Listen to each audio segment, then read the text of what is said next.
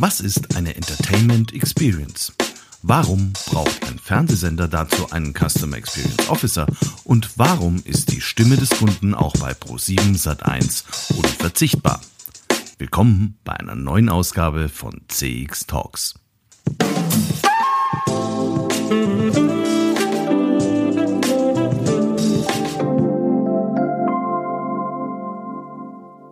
Hallo und herzlich willkommen zu einer neuen Folge von CX Talks. Mein Name ist Peter Pirner vom ICEM und ich freue mich sehr, dass Sie wieder dabei sind. In der heutigen Folge geht es um Fernsehen, besser gesagt um alle Aspekte der Customer Experience, die ein Fernsehsender seinen Zusehern bieten kann. CX Talks wird diesen Monat unterstützt von FIR, einem führenden Technologieanbieter für Cloud Contact Center in der Dachregion.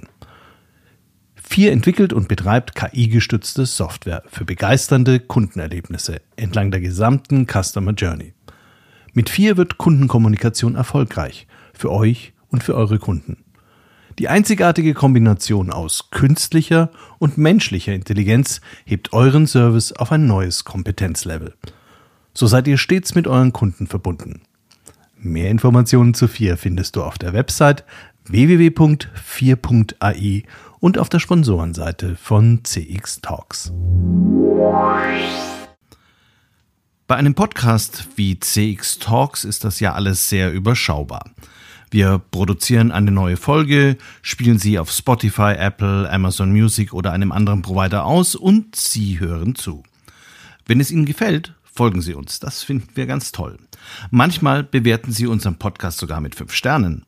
Das hilft dann auch in den Charts. Und alle 14 Tage gibt es eine neue Ausgabe mit neuen Gästen und das war's.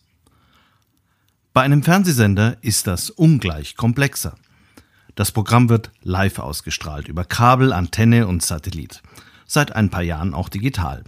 Mediatheken erlauben den Zugriff auch nach der Ausstrahlung und trotzdem wird es immer schwieriger, vom Zeitbudget des Publikums einen schönen Anteil abzubekommen. Das Internet und Social Media sind schon lange ein Wettbewerber um diese wertvolle Zeit des Fernsehkunden. Spielkonsolen wie PlayStation oder Xbox wollen benutzt werden und viele Inhalte erinnern an aufwendig produzierte Spielfilme. Streaming-Anbieter wie Netflix, Sky, Amazon, Disney oder Apple erhöhen den Konkurrenzdruck noch weiter. Ständig müssen sich die Verantwortlichen etwas einfallen lassen, was zu stärkerer Interaktion und Kundenbindung führt. In der heutigen Sendung geht es genau um diese digitale Erweiterung des Fernseherlebnisses. Mich hat interessiert, wie genau die Customer Experience bei Pro7 Sat1 jenseits des klassischen Programms gestaltet wird. Auch zur App werden wir einiges erfahren. Ich freue mich sehr über meinen heutigen Gast, der uns mit der größtmöglichen Kompetenz und aus erster Hand etwas über die Strategie und das konkrete Vorgehen bei Pro7 erzählen kann. Schließlich ist er Vice President Customer Experience und Design bei Pro7 Sat1 Digital. Herzlich willkommen, Björn Sorge. Hallo Björn, schön, dass du dabei bist. Hallo Peter, schön, dass ich dabei sein darf. Kurz ein Hintergrund für diejenigen, die Pro7 Sat1 Digital nicht richtig einordnen können. Die Pro7 Sat1 Digital gehört zum Unternehmensverbund der Pro7 Sat1 Media die betreiben ja schon längst nicht mehr ein reines TV-Geschäft, sondern versuchen sich auch neue Geschäftsfelder zu erschließen.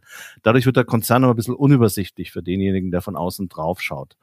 Äh, könntest du mal kurz beschreiben, was Pro7 Sat1 Digital in diesem Verbund tut? Mhm, kann ich. Also die Pro7 selber ist, glaube ich, jedem klar. Ne? Pro7 als Sender, Sat1 als Sender ähm, äh, und äh, Six und Kabel 1 ähm, und wir von der Digital sind sozusagen verantwortlich für alle digitalen Assets um diese TV-Sendermarken herum. Also stell dir vor, alle Webseiten, alle Mobile-Apps, alle ähm, Smart-TV-Apps, äh, HBPTV-Portal, aber auch das ganze Thema Video Distribution, ähm, dann äh, Player, die wir haben. Ähm, also alles, was in, in, rund um diese Sendermarken herum digital passiert. Ähm, das ist so im Groben das, was wir als Kerngeschäft haben. Darüber hinaus ist aber auch unsere Aufgabe, neue ähm, Erlösfelder zu suchen in diesem digitalen Kontext, was nicht immer auch Bewegtbild sein muss. Also ich kann es gleich mal direkt sagen, ne? ein, ein, ein Produkt ist unsere neu gelauncht, im April neu gelaunchte äh, Podcast-Plattform FIO, For Your Ears Only, wo wir selber äh, eine eigene Plattform aufbauen. Das kann aber auch ein Alexa-Skill sein. Ähm, das kann eine, eine Live-Quiz-Show sein. Also das ist ähm, neben dem klassischen TV-bezogenen Geschäft gibt es noch ein ein Feld, wo wir einfach neue digitale Plattformen ähm, aufbauen mit dem Ziel, neue Erlösmodelle zu finden. Wie viel arbeiten ungefähr, wie viele Mitarbeiter habt ihr oder wie viele Menschen in Der, in der ProSieben Science Digital sind wir mhm. so roundabout mit ja, auch noch vielleicht den einen oder anderen äh, externen so um die 140, 160 Leute. Mhm, mh. Du selbst warst ja warst ja viele Jahre als selbstständiger Berater für Brand Experience und Customer Experience unterwegs. Wie kamst du dann zu Pro7 Sat1 Digital? Na, das ist eine lustige Reise, weil ich komme aus dem Agenturgeschäft, habe viel mit Marke zu tun gehabt, ähm, habe dann irgendwann mal gemerkt, okay, ähm, du bekommst ein Produkt und musst äh, Werbung drumherum machen, aber das Produkt selber hat halt viele Schwächen und äh, so bin ich immer mehr und mehr und mehr im Laufe der Zeit in den Produktbereich hineingekommen und habe aber diesen Kundenfokus aus der Markenwelt mit rübergenommen und irgendwann mal war halt das Thema Customer Experience da. Ähm, äh, zu ProSieben bin ich gekommen ähm, durch meine Rolle davor. Ich war ähm, bei Freenet, äh, bei Freenet TV und habe ähm, Antennenfernsehen äh, für Freenet TV eingeführt. Pro7 ist eine Plattform, die wir äh, betrieben haben, so lernt man sich kennen und bei Pro7 Sat1 Digital hat sich eine neue tolle ähm, Opportunität ergeben, eben diese Rolle, die ich jetzt habe. Und so bin ich dahin gekommen. Aber es ist eigentlich so diese Rolle aus dem, der kann Produkt und der kann Design. Äh, das hat mich schon immer, als, als wenn du Agentur selber betreibst, ist Design halt immer auch ein Thema. Ähm, ja, genau. Also so hat sich das ganz gut gematcht.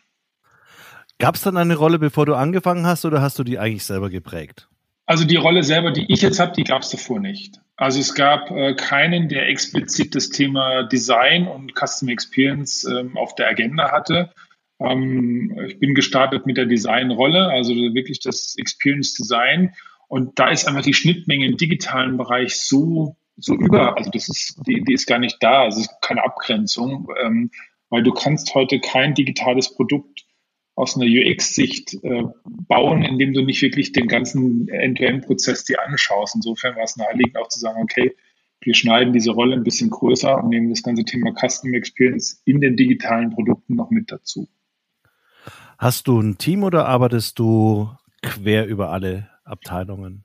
Also ich habe schon ein dezidiertes Team, aber wir sind mhm. tatsächlich mhm. so eine ja, so eine Querschnittsfunktion. Ne? Also wir, wir helfen den einzelnen Produktbereichen äh, und insofern bin ich jetzt nicht dezidiert auf einem Produkt, äh, sondern ich bin sozusagen in allen unseren digitalen Produkten ähm, immer dann auch der erste Ansprechpartner, weil halt Experience zieht sich ja durch. Ne? Also das geht durch die komplette Wertschöpfungskette eines Produktes hindurch. Ähm, insofern ja, also ich habe ein Team und auch, äh, das ist auch ordentlich gewachsen jetzt in den knapp zwei Jahren. Ähm, aber jetzt äh, ähm, mehr in einer, also wir sind Teil und Teil der Produktteams natürlich, klar, wir sind crossfunktionale Teams. Ähm, aber wir verstehen unsere Rolle schon immer auch nochmal so ein bisschen auf so einer Metaebene hochzurücken. Ja? Und, und ich in, in dieser Gesamtmengelage, ich, ich mache weder selber Design noch schreibe ich Konzepte, sondern ich, also ich sage immer, ich bin so ein positiver Unruheherd, ja.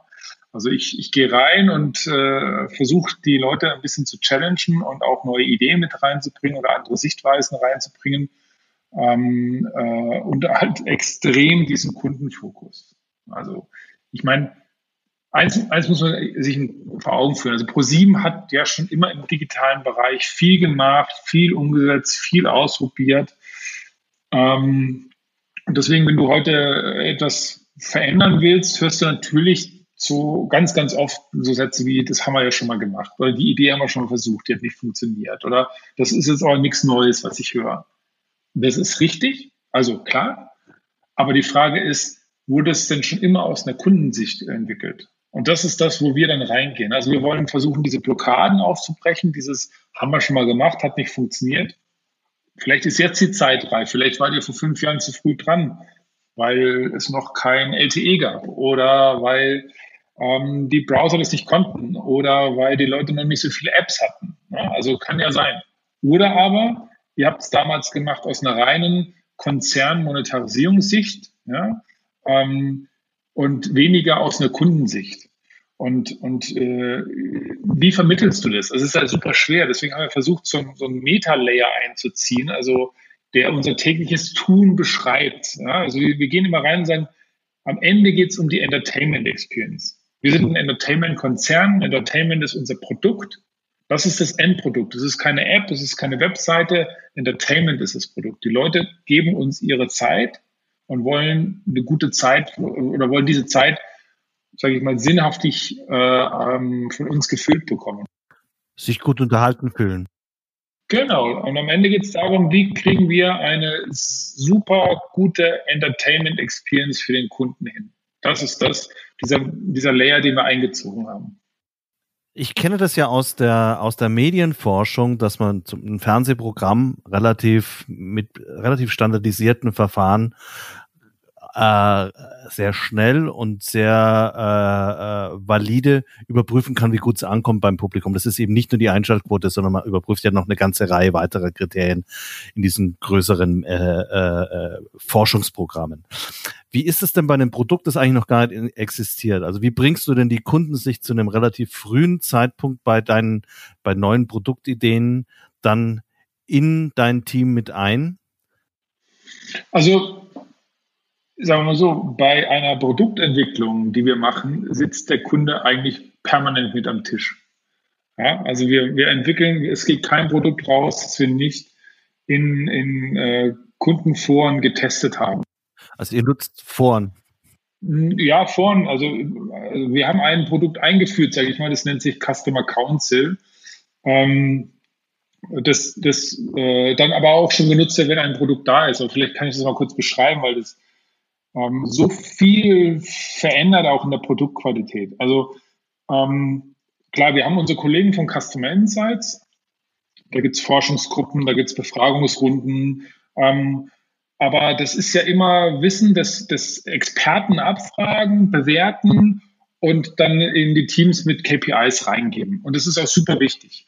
Was mir aber daneben wichtig ist, dass alle in einem Team dem Kunden mal in die Augen schauen können. Und deswegen haben wir dieses Council äh, eingeführt, ähm, wo wir quer durch die Bank Marketing, Development, Sales, Produkt, Design, SEO, also alle, die an einem Produkt arbeiten, in einen Raum reinsetzen, Kunden einladen, die dieses Produkt wirklich nutzen, mit denen eine Pizza essen, mit denen uns austauschen und dann sozusagen in die Produktnutzung gehen. Und Du glaubst gar nicht, was das in den, in, in den Teams verändert, wenn du Feedback von einem Kunden mal unvermittelt bekommst. Ja, natürlich stellt der eine Frage, vielleicht auch falsch, die ein Marktforscher nicht stellen würde, ja, weil sie halt irgendwie äh, die Antwort schon impliziert oder sowas. Darum geht's aber auch gar nicht. Also es ist keine Marktforschung, sondern es ist ähm, andere machen Straßentests, ja. Aber ich möchte, dass die Leute in einem Raum sitzen und mit dem Kunden einen Dialog führen. Und ähm, was wir dann noch erweitert haben, ist, dass wir für dieses Customer Council neue Features vorbereiten und jeder muss ein Feature pitchen. Also nicht, also du kennst das, ne? du hast eine neue Idee und dann gehst du zu deinem Chef und sagst, ich brauche Geld, Chef, ich möchte es gerne haben und dann musst du pitchen. Und dann kommst du mit KPIs und was Wachstumspotenzial und blablabla. Es ist aber wahnsinnig spannend zu sehen, wenn du es mal direkt dem Kunden erklären musst. In zwei Sätzen, was du ihm vermitteln möchtest, was es ihm bringen soll. Und der Kunde sagt dir direkt, na, das finde ich aber scheiße. Oder, nee, das finde ich super. Ja? Ähm, und äh, so äh, binden wir den Kunden in ein Produkt mit ein ja? Ähm, und eigentlich auch ganz nah an den Bedürfnissen des Kunden. Ähm, weil, also ich habe so, hab so ein Mantra ausgegeben für all unsere Produkte. Ich möchte, dass die Kunden unsere Produkte gerne, lange und häufig nutzen.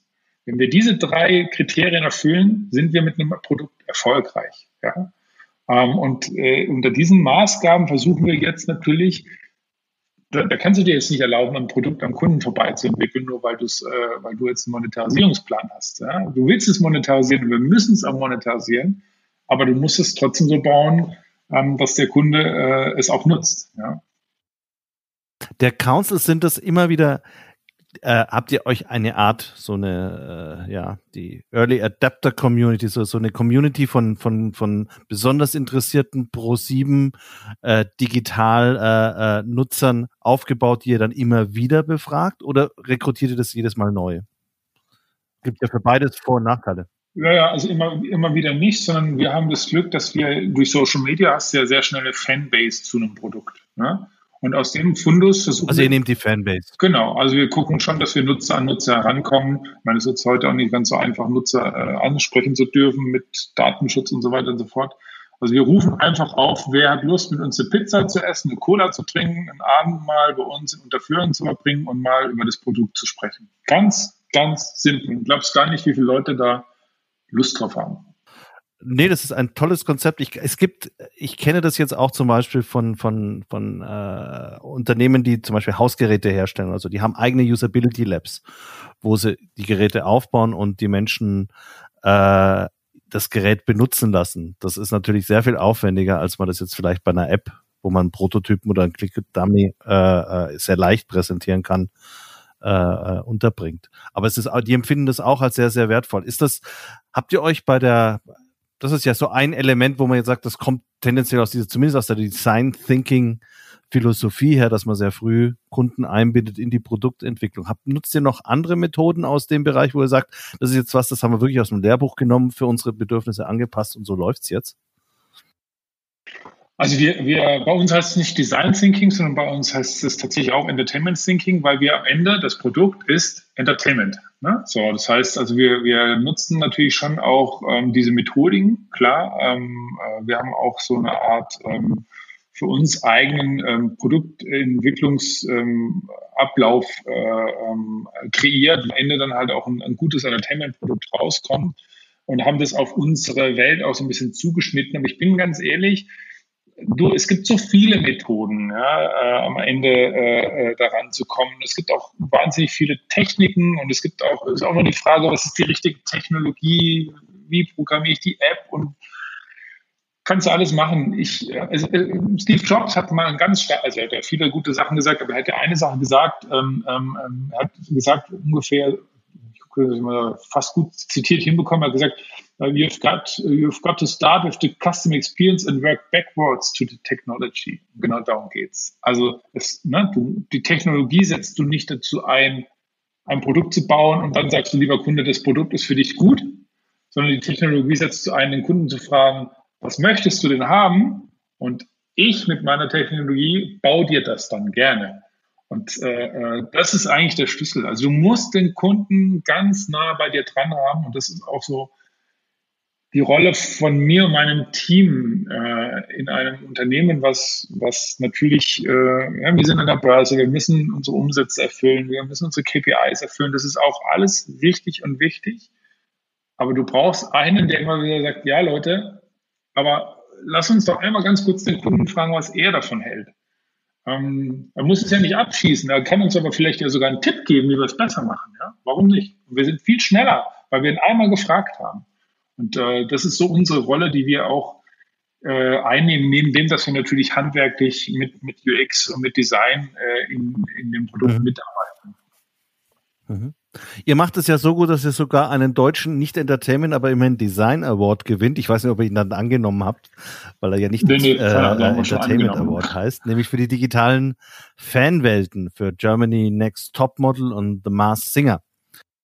Jetzt habe ich gelesen, dass ihr das gewonnen habt. Ich kann mir aber persönlich jetzt nicht so richtig drunter vorstellen, was, was so eine digitale Fanwelt eigentlich alles beinhaltet. Kannst du das mal so beschreiben?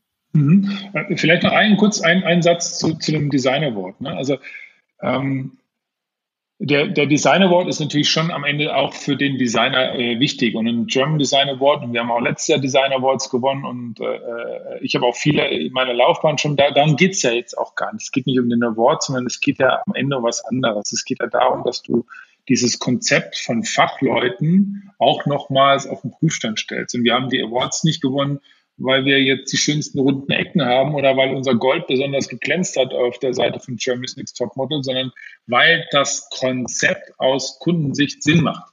Das war der Grund, warum wir den, den Awards gewonnen haben.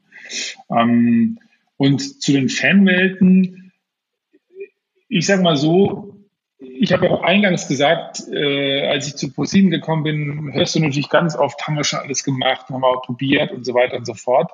Ähm, und das ist, mag auch stimmen, aber wir haben mit den Fanwelten etwas geschaffen, was, was so sich keiner bisher eigentlich getraut hat. Denn wir haben ähm, nicht gesagt, digital ist dazu da, unseren Content auszuspielen. Also das machen wir auch. Wir haben unsere Plattform Join und äh, das macht auch Sinn. Unsere Streaming-Plattform, ne, zeitversetzt, du kannst jederzeit an jedem Ort kannst auf den Content zugreifen. Du musst nicht um 28.15 Uhr vorm TV sitzen. Aber wenn du um 20.15 Uhr vom TV sitzt, dann geben wir dir noch mehr. Denn wir geben dir ähm, eine Plattform, wo du mit dem, was du siehst, interagieren kannst. Also die Fanwelten sind dazu da, ähm, dem Fan eines Formates es ist nun mal so, die Leute haben eine stärkere Bindung zu einem Format, ja zu einer Person, denn zu einem Sender. Ähm, äh, ihnen etwas an die Hand gibst, wo sie in dieses Format viel stärker eintauchen können. Ähm, das heißt, wir werden, wir haben immer zusätzlichen Content dabei. Wir haben immer tiefergehende Informationen dabei, exklusive Inhalte, behind the scenes. Ähm, das hatten wir in der Vergangenheit auch, aber jetzt kommt eine Sache dazu, die, die ganz neu ist. Wir geben den Leuten auch die Möglichkeit, mit dem Format zu interagieren. Also mal ein konkretes Beispiel. Bei The Masked Singer startet demnächst jetzt dann auch die dritte Staffel. Ähm, konntest du mit anderen während der Sendung mitraten, wer vielleicht unter einer Maske ist. Also ist, ist Dieter Hallervorden wirklich unter dem Chameleon. Also das heißt, du konntest parallel mitraten. Und du konntest auch mitvoten. Das heißt, du musst nicht mehr zum Hörer greifen äh, und anrufen, sondern du konntest einfach während des Auftrittes deine Stimme dafür abgeben und du hast sofort danach ja das Ergebnis gesehen. Das haben wir so gut gemacht, dass wir ähm, dass wir sogar auch Teil des Contents sind, weil ein Moderator jetzt nicht mehr sagen muss, ähm, ja, ruf die und die und die und die und die, und die Nummer an, sondern äh, hol dir die App und gib deine Stimme ab. Und äh, jetzt schauen wir mal, was die Zuschauer draußen tippen, wer unterm Chamäleon ist. Und dann wird halt live eingeblendet das Voting, was die Leute gerade während der Sendung hatten. Also sprich, es gibt eine Verbindung zwischen dem First und dem Second Screen. Und wenn man es jetzt mal noch auf eine etwas höhere Ebene spielt, wir haben ja ein bisschen das Problem, dass die Leute das Fernsehen laufen lassen. Es läuft im Hintergrund, die nehmen alle ihr Handy in die Hand und sind dann bei WhatsApp und schreiben mit der Oma und sind bei Zalando und kaufen sich einen Schuh und sind bei Instagram und vor, gucken sich irgendwie eine Story an. Nebenbei läuft TV. Jetzt aber hat sich das Spiel gedreht, weil jetzt ist, sind wir auf dem, auf dem Mobile Phone mit unserer App mit der interagieren sie und sie sehen das, was sie interagieren, im TV wieder äh, äh, sofort als Auswirkung. Das heißt, wir, wir haben eine höhere Aufmerksamkeit im Format. Wir geben den Leuten noch eine, äh, ein, ein, zweites Gerät sozusagen an der Hand, wo sie interagieren können. Und ähm, das ist äh, so im Groben eine Fanwelt. Also wir geben den Leuten eine Möglichkeit, mit dem Format zu interagieren, tiefer einzusteigen. Ähm, das machen wir jetzt auch, äh, ist ja gestern auch bekannt gegeben worden bei The Voice of Germany, wo, die, wo wir mit den Nutzern gesprochen haben, was ist, also sagen wir mal so, aufgefallen ist es mir, ich war im Finale letztes Jahr bei The Voice, da durfte man noch hin, da gab es noch kein Corona. Und äh, in den Werbepausen und nach den Werbepausen der Aufzeichnungen, äh, oder des Finales ist ja live, wenn dann Werbung, wenn Werbung ist, sitzen wir alle in diesem Studio. Und das größte Interesse der Leute war immer, sich auf den Stuhl zu setzen, einmal diesen Basser zu drücken, das einmal zu machen. Ne? So. Das habe ich so ein bisschen beobachtet, dann haben wir das. Haben die sich dann auch gedreht? Nee, äh, nee, nee haben wir nicht. Der, der war draußen im Foyer. Aber alle saßen auf diesem Stuhl und haben ein Foto gemacht, wie sie auf diesen Basser drücken.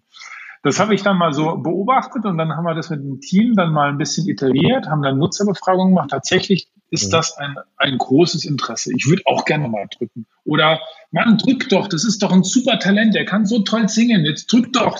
Ja, so, so sitzen die Leute davor. Das heißt, was wir jetzt dieses Jahr zum ersten Mal haben, ist, du kannst live während der Sendung auch mitbassern. Du kannst dir ein eigenes Dreamteam zusammenstellen. Also das heißt, du kannst auch Coach sein, du kannst auch sagen, der Peter, der singt alle meine Entchen so gut, ja, da passe ich den mal in mein Team und guck mal Kannst am Ende, ob der, ja, ja glaube ich.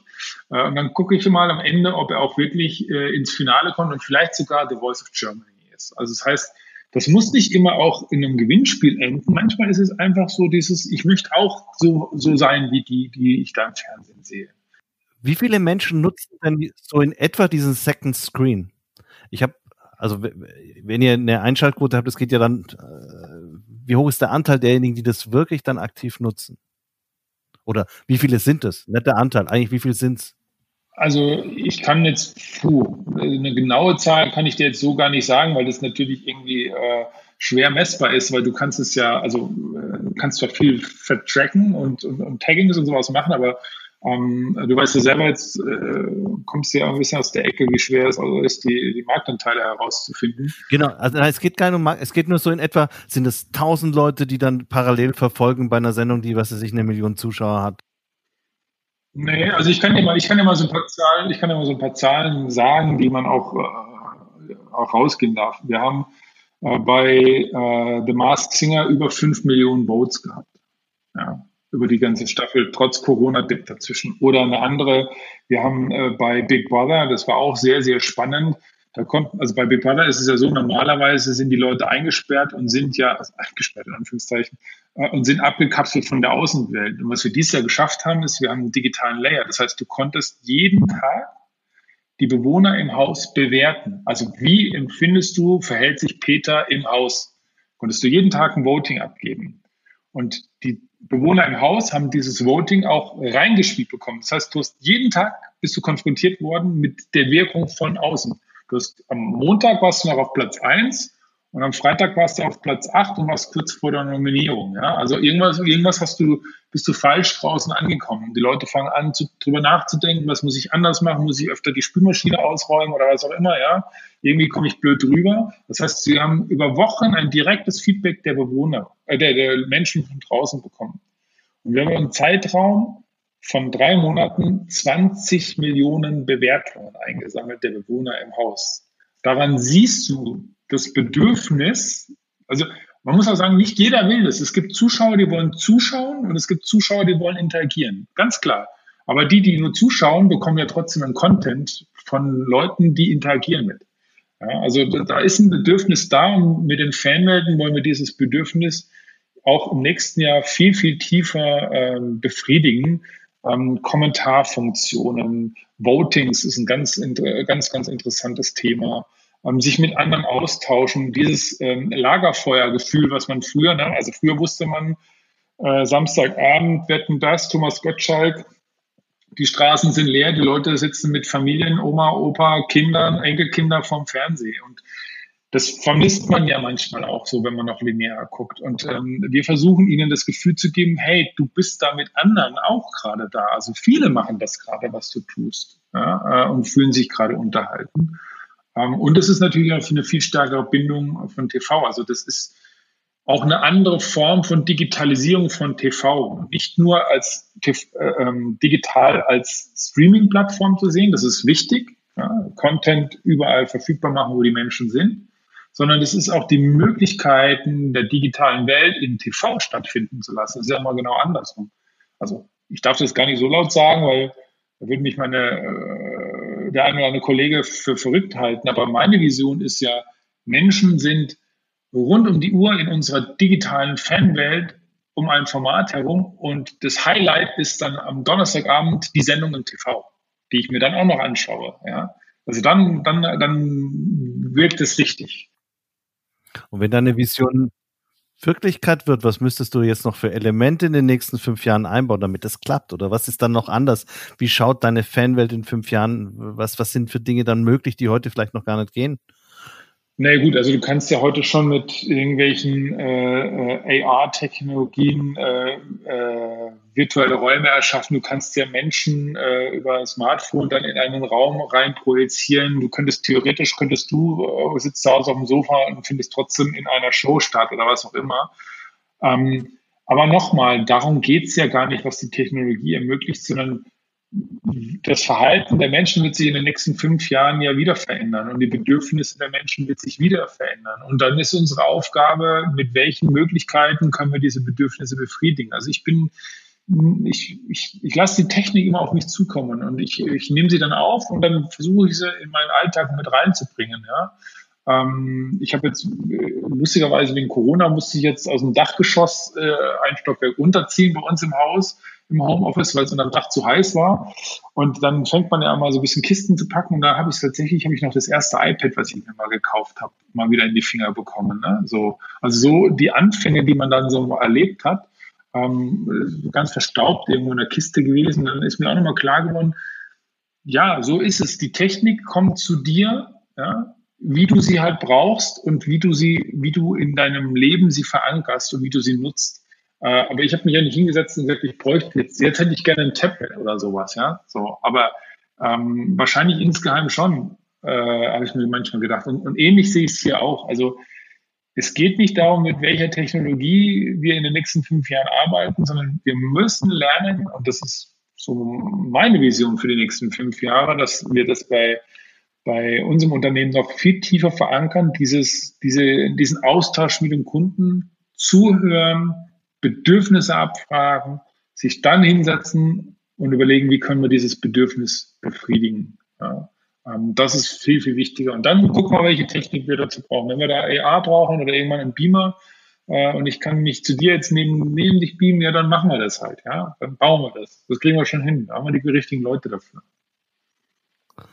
Wunderbar, ganz herzlichen Dank. Äh, wir sind schon am Ende von der Sendung angekommen. Ich hätte dir jetzt noch ewig zuhören können über die neuen Entwicklungen und über die verschiedenen anderen Fanwelten, die es gibt. Aber das können wir vielleicht bei einer der nächsten Sendungen mal machen, wo wir vielleicht dann nochmal mehr in die Tiefe gehen bei einzelnen Fanwelten. Ich bedanke mich auf jeden Fall ganz, ganz herzlich für deinen tollen Beitrag hier. Ich sage danke, Peter. Vielen Dank.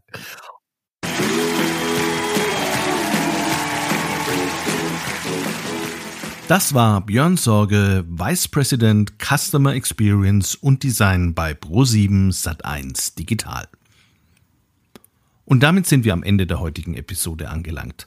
Sollten Sie uns bislang also noch nicht abonniert haben, ist das ein guter Zeitpunkt, es jetzt zu tun. Schließlich möchte ich Sie auch in spätestens zwei Wochen wieder als Hörer begrüßen. Auf der Website des ICEM oder unter www.cx-talks.com.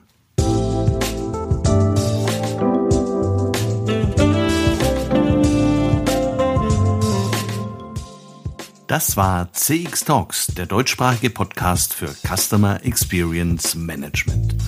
Abonnieren Sie uns auf Apple, Spotify oder Google Podcast. Empfehlen Sie uns weiter oder helfen Sie mit einer positiven Bewertung. Mehr Infos gibt es auf www.cx-talks.com und im Newsletter des ICEM.